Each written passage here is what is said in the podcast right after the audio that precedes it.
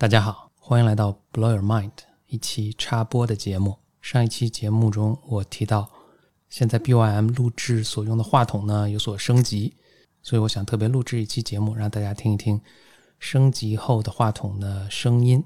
我现在所使用的就是舒尔五八的话筒。我来给大家读一首小诗，这首诗在那部著名的跟诗有关的电影《Dead Poet Society》中也有出现。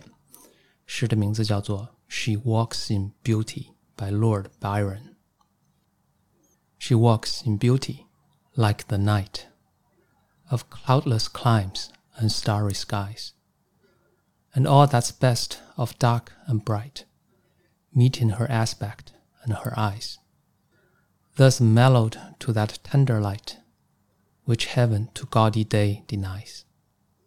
One shade the more, one ray the less had half impaired the nameless grace, which waves in every raven tress, or softly lightens o'er her face.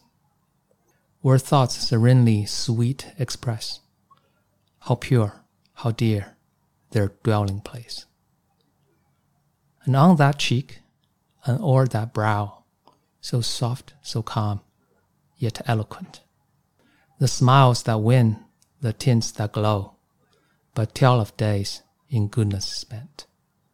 A mind at peace with all below, a heart whose love is innocent.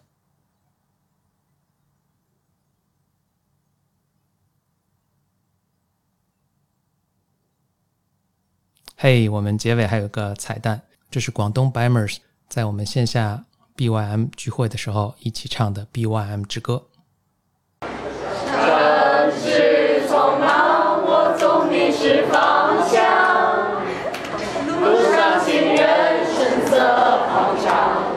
心明亮。这首歌。